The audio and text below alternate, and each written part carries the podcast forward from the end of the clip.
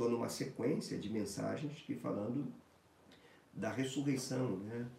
da ressurreição até a ascensão de Cristo, nesse período pós-Páscoa, nesse período do ciclo da Páscoa, nos domingos da Páscoa, nos domingos da ressurreição, em que nós estamos falando do Senhor presente durante 40 dias no meio do seu povo e nos ensinando. E hoje eu coloquei um título para essa mensagem que é a presença de Cristo no nosso meio e a nossa compreensão missionária. Então essa música tem muito a ver com aquilo que eu estarei falando a partir de agora. Então eu queria que você abrisse a tua Bíblia, se já não está aberta, como pedido meu, e vamos ler o capítulo 1 do livro dos Atos, do versículo 1 até o versículo 11, que nos diz o seguinte: Escrevi o primeiro livro, ó Teófilo, relatando todas as coisas que Jesus começou a fazer e a ensinar até o dia em que, depois de haver dado mandamentos por intermédio do Espírito Santo aos apóstolos que escolhera, foi elevado às alturas. A estes também, depois de ter padecido, se apresentou vivo com muitas provas incontestáveis, aparecendo-lhes durante quarenta dias, falando das coisas concernentes e comendo com eles. Verso 4: E comendo com eles, determinou-lhes que não se ausentassem de Jerusalém, mas que esperassem a promessa do Pai, a qual, disse ele, de mim ouvistes. Porque João, na verdade, batizou com água, mas vós sereis batizados com o Espírito Santo, não muito depois desses dias. Respondeu-lhes, verso 8, verso 6. Então os que estavam reunidos lhe, lhe perguntaram: Senhor, será este o tempo em que restaures o reino de Israel? Respondeu-lhes: Não vos compete conhecer tempos ou épocas que o Pai reservou pela sua exclusiva autoridade. Mas recebereis poder ao descer sobre vós o Espírito Santo, e sereis minhas testemunhas, tanto em Jerusalém como em toda a Judéia e Samaria e até os confins da terra. É, verso 9: Ditas estas palavras, foi Jesus elevado às alturas à vista deles, e uma nuvem o encobriu dos seus olhos. E estando eles com os olhos fitos no céu, enquanto Jesus subia, Eis que dois varões vestidos de branco se puseram ao lado deles e lhes disseram: Varões galileus, por que estáis olhando para as alturas? Esse Jesus que dentre vós foi assunto aos céus, virá de modo como vieste subir. Santo Deus, rogamos a Ti para que Tu nos conceda a graça de anunciar a Tua palavra com fidelidade, de entender a Tua palavra com devoção e de praticar a tua palavra com compromisso. Precisamos do teu espírito para isso, Senhor, porque somos a tua igreja, somos o teu povo e queremos, Senhor, viver para a tua glória e para a tua missão confiada a nós. Que a glória seja toda tua e não nossa. Use a minha vida e que o teu nome seja engrandecido nesta mensagem, neste sermão, na minha vida e na vida dos meus irmãos. Louvado seja o nome do Senhor. Irmãos, esses versículos de 1 a 11, eles são uma introdução ao livro de Atos. Lucas aqui está usando esses 11 versículos para fazer uma introdução daquilo que ele vai começar a discorrer a partir do capítulo 2. E nós, dentro desse texto, estamos temos pregado já alguns domingos e hoje eu quero me deter apenas nos versículos 6, 7 e 8, porque os versículos 4 e 5 nós pregamos na semana passada.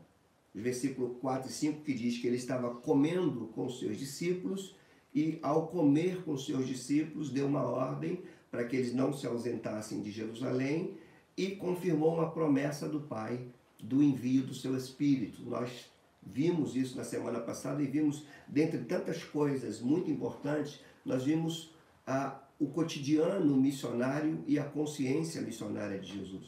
O cotidiano de Jesus era para a missão e a consciência de Jesus era tomada desse comprometimento.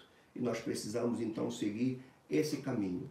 Os versículos que eu estou lendo agora, 6, 7, 8, é de onde nós vamos caminhar hoje na nossa mensagem. E eu começo, irmãos, ainda de uma forma introdutória com vocês, afirmando uma coisa para vocês é, pensarem junto comigo. É, é muito importante, aliás, é fundamental, é indispensável, sobretudo em tempos como o tempo que nós estamos vivendo, de medos, de incertezas, é muito importante nós entendermos a nossa vida e entendermos a nossa existência na perspectiva de uma missão e não na perspectiva dos nossos desejos. Isto é fundamental para nós, entendermos nossa vida e a razão de existirmos na perspectiva de uma missão. Quando a gente fala isso, entendemos que a missão não é nossa. A missão é uma missão de Deus confiada ao seu povo. É, o primeiro ponto a gente entender ainda aqui sobre essa necessidade de termos de analisarmos nossa caminhada na perspectiva de uma missão, porque é isso que Jesus está fazendo ali. O que Jesus está falando com esses discípulos é trazendo para eles uma consciência missionária, uma compreensão da missão, porque essa missão iria guiar a vida desses homens em meio às maiores adversidades, adversidades severas que eles teriam que enfrentar. Então isso é muito importante para nós.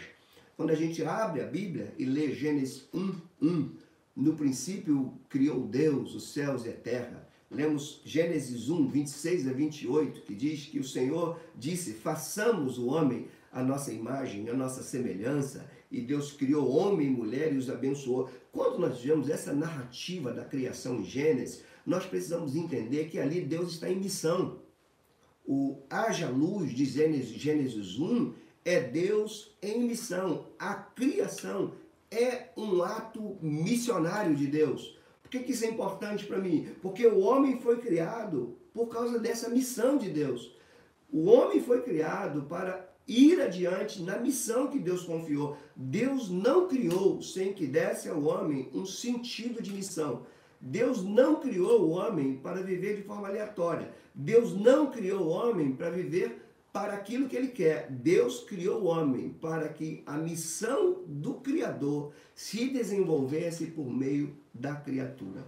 Isso é importante para nós. E quando nós lidamos com um texto desse, eu vou repetir os versos 6, 7 e 8 para vocês, que diz: Então os que estavam reunidos, reparem, o contexto aqui é de uma reunião, e essa reunião é uma refeição, porque o verso 4 vai dizer que enquanto Jesus comia, comia com eles, ou comendo com eles, ele deu uma ordem e fez uma promessa. Então, nesse contexto de refeição, diz o verso 6, então, os que estavam reunidos nesse contexto perguntaram: Senhor, será que o tempo em que rest... será este o tempo em que restauras o reino de Israel? Então, quando ele diz que vai vir a promessa da descida do Espírito, confirmando a promessa do Antigo Testamento, eles atrelam logo é, o cumprimento dessa promessa com a realização dos seus desejos, a restauração de Israel. Então, a gente precisa entender, dentro do contexto desses 11 versículos de, de Atos 1, que eles estavam sendo preparados para uma missão que deve ser percebida debaixo da soberania de um Deus trino. O que, que é isso? O que, que é isso? A missão pertence ao Pai, a missão foi levada pelo Filho, e essa missão realizada pelo Filho seria desenvolvida pelo Espírito Santo. Então a gente tem uma missão que deve ser percebida pela soberania de um Deus que é trino, Pai, Filho e Espírito Santo. E que teologicamente isso para nós é importante, que nós vemos Pai, Filho e Espírito Santo na criação, nós vemos Pai, Filho e Espírito Santo na redenção e nós vemos Pai, Filho e Espírito Santo no desenvolvimento da missão. A nossa fé é uma fé trinitária, é uma fé que vem de um Deus trino. Assim sendo, o que, que a gente vai entender em primeiro momento? Primeiro, a igreja nasce de uma missão. É a missão do Pai dada ao Filho. A igreja nasce.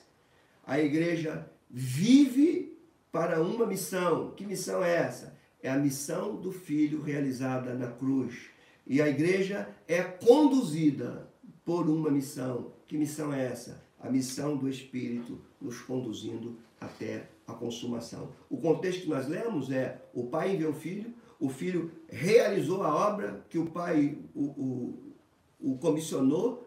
Então o pai envia o filho, o filho realiza a obra do pai na cruz e agora o filho prepara os seus discípulos para receber o Espírito Santo para levar a missão adiante. Essa é a perspectiva de uma compreensão cristã que vai nos, nos condicionar a viver no presente momento de uma forma muito mais consistente, muito mais sustentada, para que, de fato, irmãos, não sejamos pessoas apenas que acreditamos em Deus, mas que compreendamos a razão de termos sido salvos, né?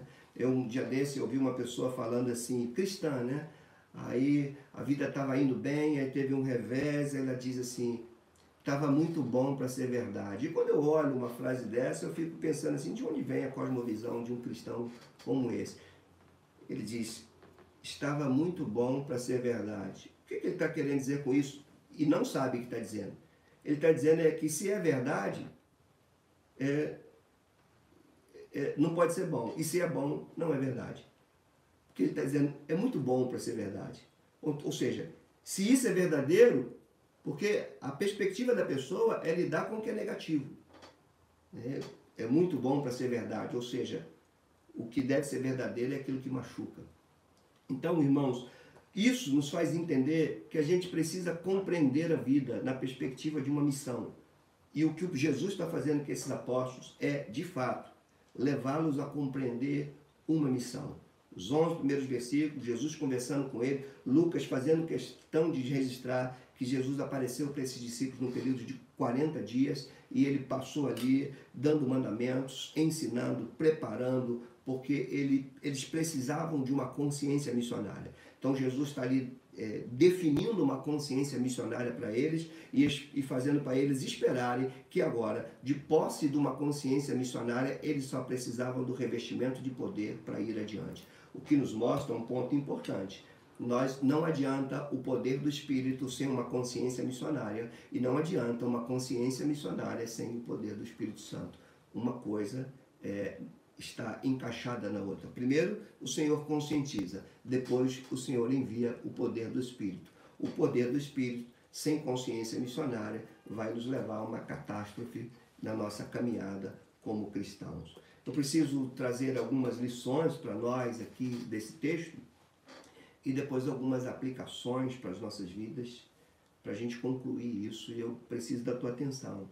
A primeira dessas lições é que nós precisamos compreender não somente a fé cristã, mas compreender a missão do cristão, a missão, a missão de Deus para o cristão, a missão de Deus para a igreja. Nós precisamos entender isso numa perspectiva trinitária. O que, é isso?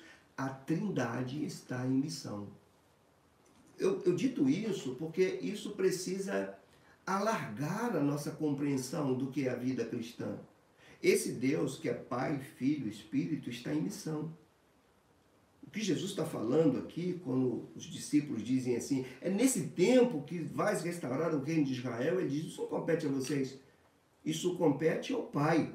Então mostra a soberania do Pai na missão.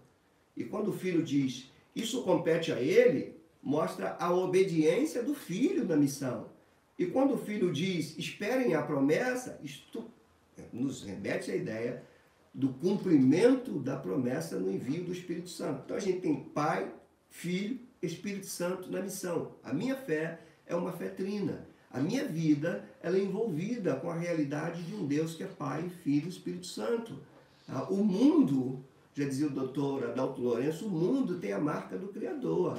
A trindade é vista em todos os elementos que compõem a criação. Então, isso para você e para mim é importante demais para a gente compreender a nossa caminhada no meio de tanta dificuldade que a gente está vivendo. Nós estamos numa missão de um Deus trino, que é soberano, que enviou o seu filho, que seu filho obedeceu e que envia o seu espírito e que seu espírito também obedece, porque ele é soberano. Uma segunda lição que vem daqui é que essa missão ela tem uma natureza transcendente. Ela transcende a nossa compreensão. Ela não se restringe a aspectos terrenos e aspectos nacionais da nossa fé. De onde eu estou tirando isso no texto? Eles dizem assim: é nesse tempo que vocês, reparem que eles estão falando isso num contexto de refeição. Jesus, enquanto estava comendo, disse para eles: não se ausentem da cidade. Olha aí o compromisso missionário de Jesus, olha aí o cotidiano comprometido do Senhor Jesus com a missão. Ele comendo com eles diz: não se ausentem da cidade, porque o Espírito Santo virá, porque a promessa se cumprirá. Quando eles ouvem isso, eles se restringem a aspectos terrenos e nacionais. Eles veem a, a promessa do, do, do envio do Espírito e diz: será nesse tempo que aquilo que nós mais queremos aconteça? Será que é nesse tempo que Israel vai ser restaurado, a Palestina vai ser devolvida para os israelitas? E o Senhor falou assim: não, não compete a vocês isso. É maior do que vocês imaginam. Transcendem a compreensão de vocês. É maior do que o interesse de vocês. É mais amplo do que seus desejos. É mais amplo do que seus anseios. Não é para fazer a vontade de vocês. É para fazer a vontade de um Deus Criador. Não é para satisfazer suas necessidades.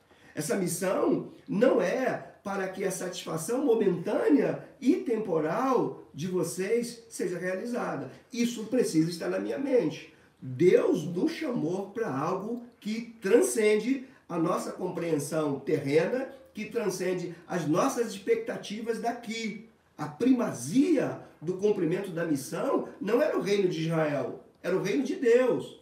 A primazia da missão não é o que eu desejo que aconteça, é o que o Senhor determinou que aconteça, que de fato venha acontecer. Eu preciso entender isso, irmãos. E por que eu tenho que entender isso junto contigo? Se eu não entender essa perspectiva transcendente da missão, eu vou colocar toda a minha esperança no aqui e agora. Eu vou entender esse Jesus e a salvação em Cristo para fazer aquilo que eu desejo. Que, que os discípulos estavam entendendo ali? Então Jesus morreu, Jesus ressuscitou, Jesus vai enviar o seu Espírito e aquilo que a gente mais quer vai acontecer. Israel nacional vai ser restaurado, Roma vai ser destronada e a Palestina será devolvida a nós. Isso era o pensamento deles, se nós não compreendermos a missão de uma maneira que transcende o tempo que nós estamos vivendo, numa missão que tem uma perspectiva eterna e não temporal, como diz o texto que eu abri, a, a, o culto de hoje, atentando nós nas coisas que não vemos, que as coisas que nós vemos passam. Então, esse ponto, a, a missão precisa ser compreendida numa dimensão que transcende. Senão, irmãos, nós precisamos já perceber o cristianismo que nós estamos vivendo hoje.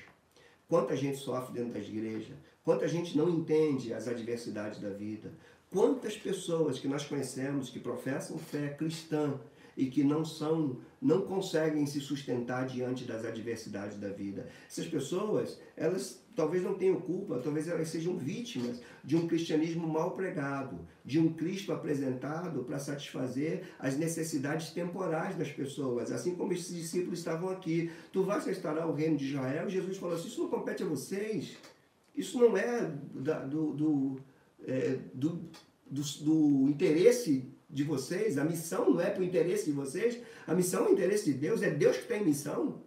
A missão é de Deus, a missão é para a glória de Deus, a missão é para o reino de Deus, a missão não é para o reino de Israel.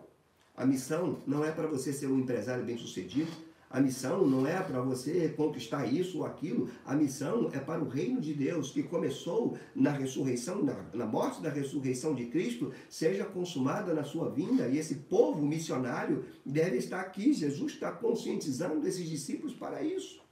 Então, eu preciso entender, ponto um, que o Deus que está em missão é um Deus trino e a soberania está nele. Por isso o filho diz assim: não compete a vocês, só compete a ele. Ele que é soberano. Uma coisa que nós não podemos, irmãos, é, é, deixar de entender que Deus não tem nenhum compromisso de responder os nossos questionamentos. Compromisso de Deus é com sua missão e nós fomos salvos para ela. Nós não fomos salvos para nós, nós fomos salvos para aquele que nos salvou. Jesus morreu para que a vontade do Pai se cumprisse. A nossa salvação é para que o propósito do Pai continuasse, se desenvolvesse. Nós somos o povo que fomos chamados segundo o propósito de Deus. Esse é o sentido que faz com que as coisas cooperem. Quando você pega Romanos 8, quando Paulo diz tudo coopera, tudo coopera para o bem. Que bem é esse? Para o bem daqueles que amam a Deus e que são chamados segundo o seu propósito. O propósito é dele, não é nosso. Não somos nós que apresentamos os nossos propósitos para Deus. É Deus quem nos apresenta o seu propósito e nós devemos viver para Ele. E é aqui que está o sentido de plenitude de vida, o sentido de bem-aventurança. É, como diz o Salmo 128, bem-aventurado o homem que teme o Senhor e que anda segundo os seus caminhos, segundo os seus decretos. Lembrando de Jesus no Sermão da Montanha, que diz: busquem o reino de Deus em primeiro lugar e as outras coisas lhes são acrescentadas. Esse é um sentido de missão e é isso que nos mantém em pé. Do contrário, irmãos, não fazemos nenhuma diferença neste mundo. Se pensarmos em Deus como as pessoas comuns pensam, o Deus meu, o Deus que faz isso, o Deus que vai restaurar isso, o Deus que vai restaurar aquilo, as nossas canções nos iludiram, as nossas canções nos enganaram nós começamos a cantar, restitui, eu quero de volta o que é meu, irmãos, o que era nosso. O que era nosso para a gente pedir, restitui o que era nosso. O que era, o que pertencia a nós era a ira de Deus. Era a condenação do inferno. Era isso que pertencia a nós. Eu quero de volta o que é meu? Não. Eu quero o que é do meu Deus. Eu quero viver para o propósito dele. Quer eu tenha, quer não tenha, quer que eu passe por fartura ou por escassez, porque não veio para restaurar o reino temporal, terreno, político de Israel. Ele veio para estabelecer o seu reino, a sua justiça. E o entendimento da missão tem que ter esse fator transcendente, que sai dessa esfera terrena, e por isso, nesse sentido, meus irmãos, a missão nos protege. A missão de Deus nos protege porque quanto estamos na missão dele, nós tiramos os olhos daquilo que esta vida pode nos dar. Que essa vida nos dá, essa vida nos tira. Essa vida tem curvas, essa vida tem perigos. E se nós colocarmos nossas expectativas de bem-aventurança naquilo que nós podemos ter aqui, nosso coração vai embora. O nosso tesouro não pode estar aqui, porque onde está o nosso tesouro, ali estará o nosso coração. Tesouro desses discípulos não poderia estar na restauração de Israel, e sim no reino de Deus estabelecido, porque o reino de Deus é um tesouro que a traça não come, que a ferrugem não destrói. É aqui que você e eu estamos seguros. Uma terceira lição ainda desses três versículos é que a missão precisa ser desenvolvida no ministério do Espírito. Reparem, é o Espírito que fornece poder, porque quando ele repreende seus discípulos, quando ele instrui seus discípulos, melhor dizendo, ele diz: Isso não compete a vocês saber quando será isso ou quando será aquilo. O que compete a vocês é receber é, poder do alto. E ele se refere, então, ao derramar do Espírito Santo. O que nos faz entender é que é o Espírito quem fornece o poder para testemunhar. É Ele, nós não estamos sós. Jesus já dizia: vocês não estarão órfãos. Eu vou, mas eu envio o consolador, o outro. Ele falou: Eu estarei com vocês nessa missão até a consumação dos séculos. Interessante, irmãos, nós entendermos, voltando um ponto aqui, que quando os discípulos atrela a promessa do Espírito à restauração de Israel, eles não estão assim, como, como eu vou dizer para vocês, eles não fazem isso, não perguntam isso, sem que não houvesse uma percepção do Antigo Testamento. O Antigo Testamento falava da restauração de Israel, e é isso que eles tinham em mente. O que eles não sabiam era que esse Israel que o Antigo Testamento disse que seria restaurado, esse Israel transcende ao aspecto nacionalista, terreno do Israel que eles precisavam. Isso nos, nos mostra que a Escritura nos ensina aquilo que precisa ser entendido de uma forma mais ampla, para que a gente possa corresponder ao Senhor. Então, dentro dessa terceira lição, que a missão é levada pelo ministério do Espírito, a gente vai entender que é o Espírito que garante a presença de Jesus até a consumação de todas as coisas. E aqui, meus irmãos, a gente precisa atentar para um detalhe muito importante para a gente não ser é, surpreendido como esses discípulos foram.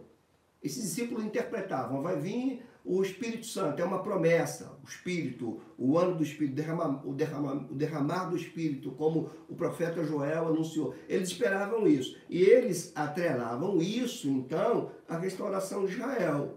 A interpretação que estava equivocada. Então a gente tem que ter cuidado com as interpretações. E por que, que eu estou falando isso nesse ponto do meu sermão? Jesus disse em Mateus 28, enviou seus discípulos a fazer discípulos e disse: Eu estarei convosco até a consumação dos séculos. Quando a gente vê uma palavra dessa, eu estarei convosco até a consumação do século, nós entendemos, essa é uma promessa bíblica. Se nós entendermos essa promessa de uma maneira equivocada, ela pode não ter sentido. Como não tinha sentido eles interpretarem a promessa do Espírito com a restauração de Israel. Jesus disse: Eu estarei convosco, mas eu preciso entender em que sentido ele está. O, o contexto de Mateus 28 é ele dando a missão e de fazer discípulos de todas as nações, batizando em nome do Pai, do Filho e do Espírito Santo, ensinando a guardar as coisas que vos tenho ordenado, e eis que estarei convosco. Aí a gente poderia abrir um parênteses, diz, nesta missão, até a consumação dos séculos. Então, o Senhor está conosco enquanto estivermos na missão que Ele nos deu. Oh, irmãos, como isso é importante para a gente entender, para não recebermos frustração na nossa vida, porque fomos educados com a, com a premissa: se Deus é por nós, quem será contra nós? Esquecemos que Deus pode ser contra nós. Se vivemos para nós mesmos, se vivemos desconectados da missão que Ele nos deu, nós não temos a promessa que Ele está conosco. E Ele pode estar na sua igreja, mas pode não estar naquilo que a igreja está fazendo e aí nós corremos perigo. Então, essa terceira lição é preciso entender. A missão é feita pelo ministério do Espírito. É também nesse sentido que Paulo diz assim: nós somos cooperadores. Cooperadores com Deus. Quem está operando? Deus, através do seu Espírito. O que somos nós? Aqueles que operam com Ele, cooperadores. Então eu preciso trazer isso para minha mente principalmente no momento que nós estamos vivendo, para termos uma fé robusta.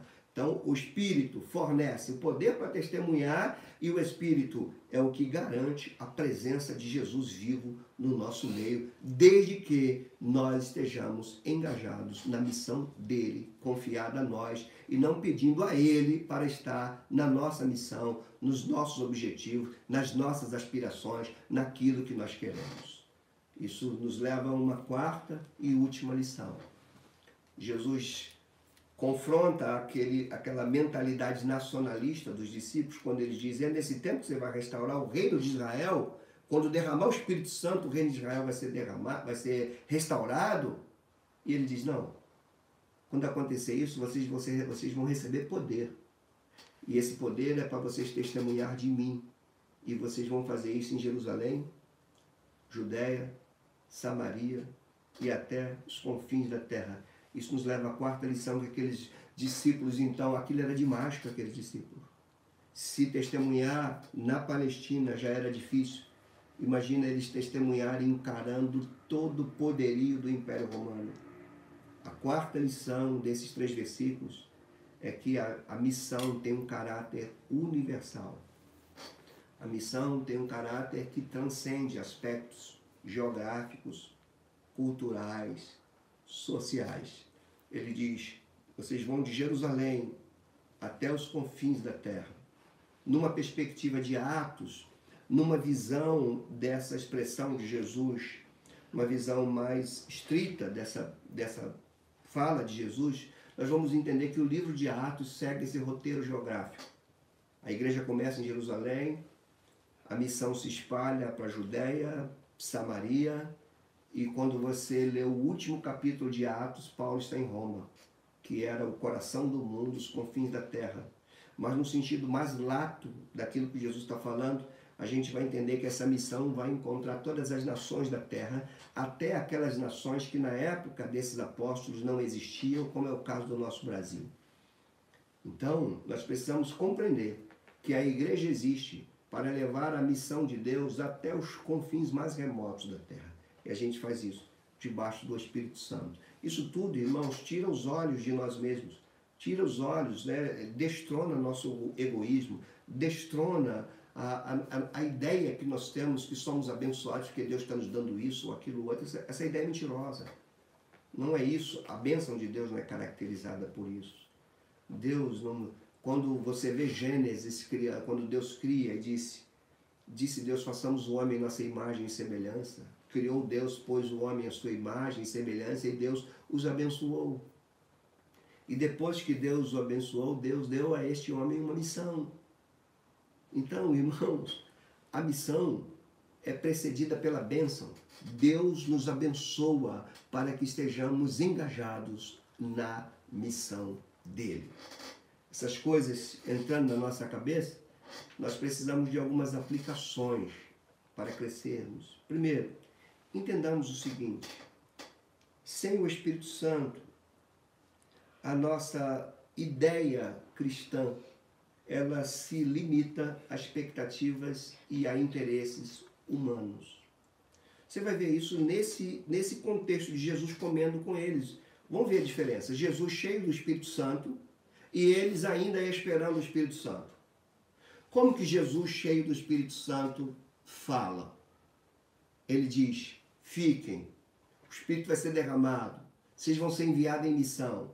Jesus cheio do Espírito estava com a mente ocupada com a missão do Pai, preparando discípulos para essa missão. E aqueles discípulos, ainda naturais, sem o Espírito de Deus, o que, que eles pensam? Eles pensam em si próprios. Será que vai restaurar o reino de Israel agora?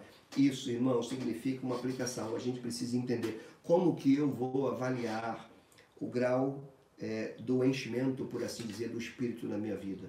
Como? A resposta é a medida como eu correspondo à missão. Se cada vez mais eu penso em mim mesmo, é que cada vez mais eu estou vazio do Espírito Santo. Que quem está vazio do Espírito Santo pensa em restaurar o reino de Israel. Quem está cheio do Espírito Santo pensa na missão até os confins da terra. Quem está vazio do Espírito Santo pensa em si mesmo. Quem está cheio do Espírito Santo pensa em glorificar a Deus. Então, essa primeira aplicação, eu preciso me avaliar nesse tempo tão difícil. Segunda, sem o Espírito, nós ficaremos sempre focados naquilo que nós queremos. Irmãos, isso talvez esteja nos denunciando hoje. E eu falo isso com lágrimas nos olhos e, nas, e na alma. Porque o tempo que nós estamos vivendo está denunciado, denunciando um tipo de cristianismo de cristãos focados naquilo que queriam de Deus. E quando passa o tempo da adversidade, alimentam frustrações, desânimos, prostrações e alguns até em dúvida de Deus. Então eu preciso aplicar isso na minha vida. Jesus está ensinando seus discípulos ali, comendo com eles, confrontando eles, falando que eles receberiam o poder para ser testemunha até os confins da terra, e eles ainda sem esse espírito dizendo: Nós queremos é que Israel seja restaurado. Então aqui, pense: o que domina a tua vida é o teu querer ou querer de Deus? aquilo que você quer de Deus ou aquilo que Deus quer de você? O que está na tua mente? O que está no teu coração nesses dias? É propício para você se avaliar. Avaliar a tua fé, avaliar a tua caminhada. Uma terceira aplicação. A vida e a missão cristã não consistem, preste atenção nisso, a vida e a missão cristã não consistem em discernir tempos e épocas. A vida e a missão cristã consistem em estarmos prontos para sermos conduzidos por Ele. Eles queriam saber tempos e épocas. É nesse tempo que vai acontecer. E o Senhor falou assim: Isso não compete a vocês. E aqui, irmãos, trazendo uma aplicação muito prática para as nossas vidas. Não compete a nós saber quando vai acabar a pandemia. Não compete a nós saber quando Deus vai colocar um fim nisso tudo. O que compete a nós é corresponder a Deus no meio da pandemia. É corresponder ao Senhor no meio de todas essas adversidades que não é só a igreja que passa, não. O mundo inteiro está passando. Não é só a igreja. O mundo inteiro está passando. E a igreja, ela fica muito preocupada. E aí a gente vê as, as meninices escatológicas tem muita gente procurando saber quando Jesus vem, que dia vem, como ele virá. E o Senhor falou: Isso não compete a vocês. O que compete a vocês é se engajarem naquilo que eu estou ensinando, instruindo vocês, conscientizando vocês. Então não cabe a nós. Então paremos para pensar: se, preste atenção nisso, se o teu bem-estar está atrelado a você saber quando acaba a pandemia, então reveja a tua fé cristã. Não consiste a nós saber tempos e épocas. O que consiste a nós é estarmos prontos. Aqueles discípulos não precisavam saber o tempo e a época da restauração de Israel, o que eles precisavam estar prontos para receberem o Espírito e serem enviados na missão de Deus. Uma quarta aplicação, nós vivemos na dependência do Espírito. Sem Ele, nós não somos capazes. Você e eu precisamos perguntar para nós mesmos: que ponto nós estamos dependendo do Espírito hoje? Ou isso é apenas uma uma coisa da nossa mente, das nossas ideias. Isso está no campo das ideias ou isso está no campo da prática? Depender do Espírito. Nós estamos trancados dentro de casa, irmãos. A missão de Deus não está travada dentro de casa, até porque nós temos meios de comunicação.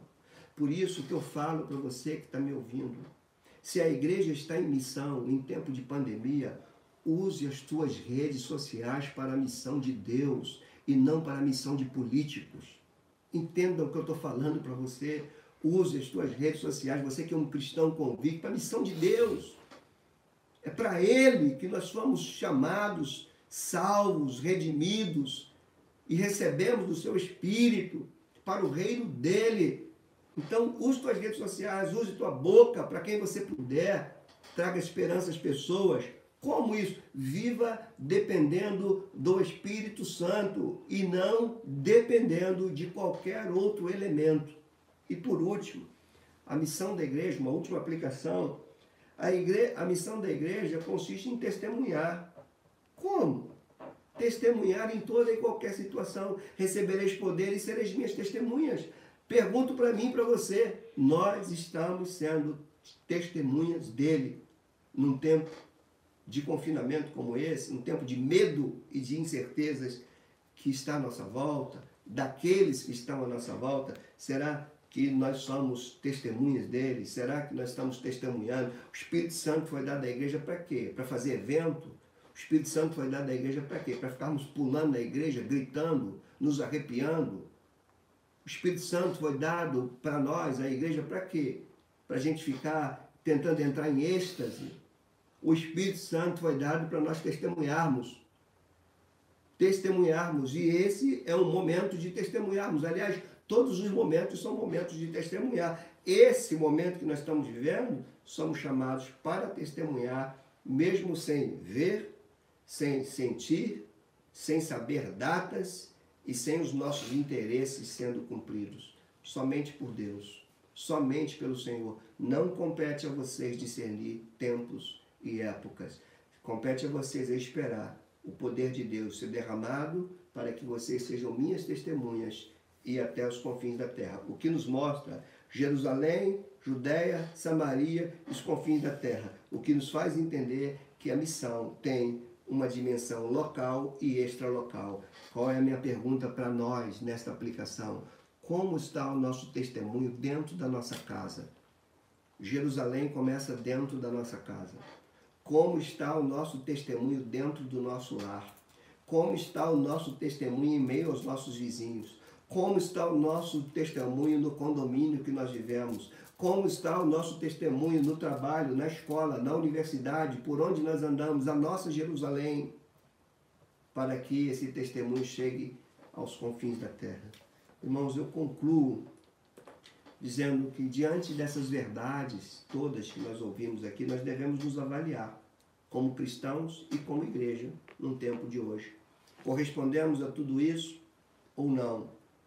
Eu rogo ao Senhor para que Ele nos conduza pelo poder do Seu Espírito, que possamos confiar nossa vida a Ele, confiar nossa vida à missão dele, pois sem esta missão não tem sentido a redenção como não teria sentido a criação sem a missão. O que, que o pecado fez? Tirou o homem da missão de Deus. O homem continua vivo, mas sem nenhuma perspectiva. O que, que ocorre se nós formos salvos e nos tirarmos da missão de Deus? É uma salvação sem sentido. Entenda isso, por favor.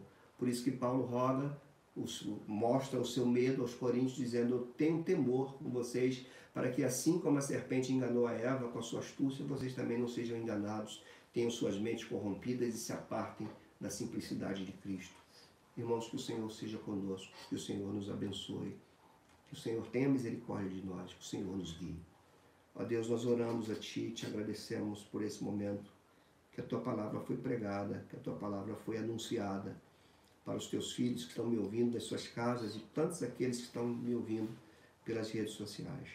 Ó Deus, a despeito da minha limitação, da minha pequenez, que esta palavra tenha poder do Teu Espírito na vida de todos nós, para que possamos corresponder a Ti, que possamos viver para a Tua glória, avaliar a nossa conduta, avaliar a nossa fé e, de fato, sermos igreja em missão, um povo em missão. E essa missão que é Tua e não é nossa. A Ti seja dada glória hoje e sempre. Seja a Tua bênção, a Tua paz sobre a casa dos meus irmãos e sobre a minha casa. Amém.